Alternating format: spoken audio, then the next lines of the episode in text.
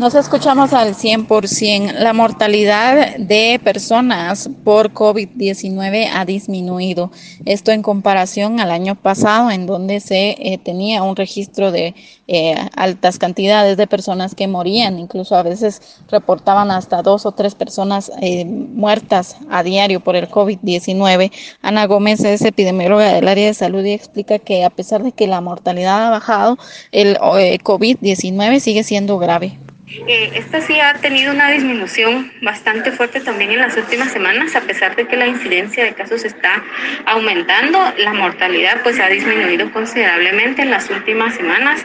No hemos tenido registros de, fallecidos de, eh, ni, en los hospitales ni a nivel eh, domiciliar documentados, ¿verdad?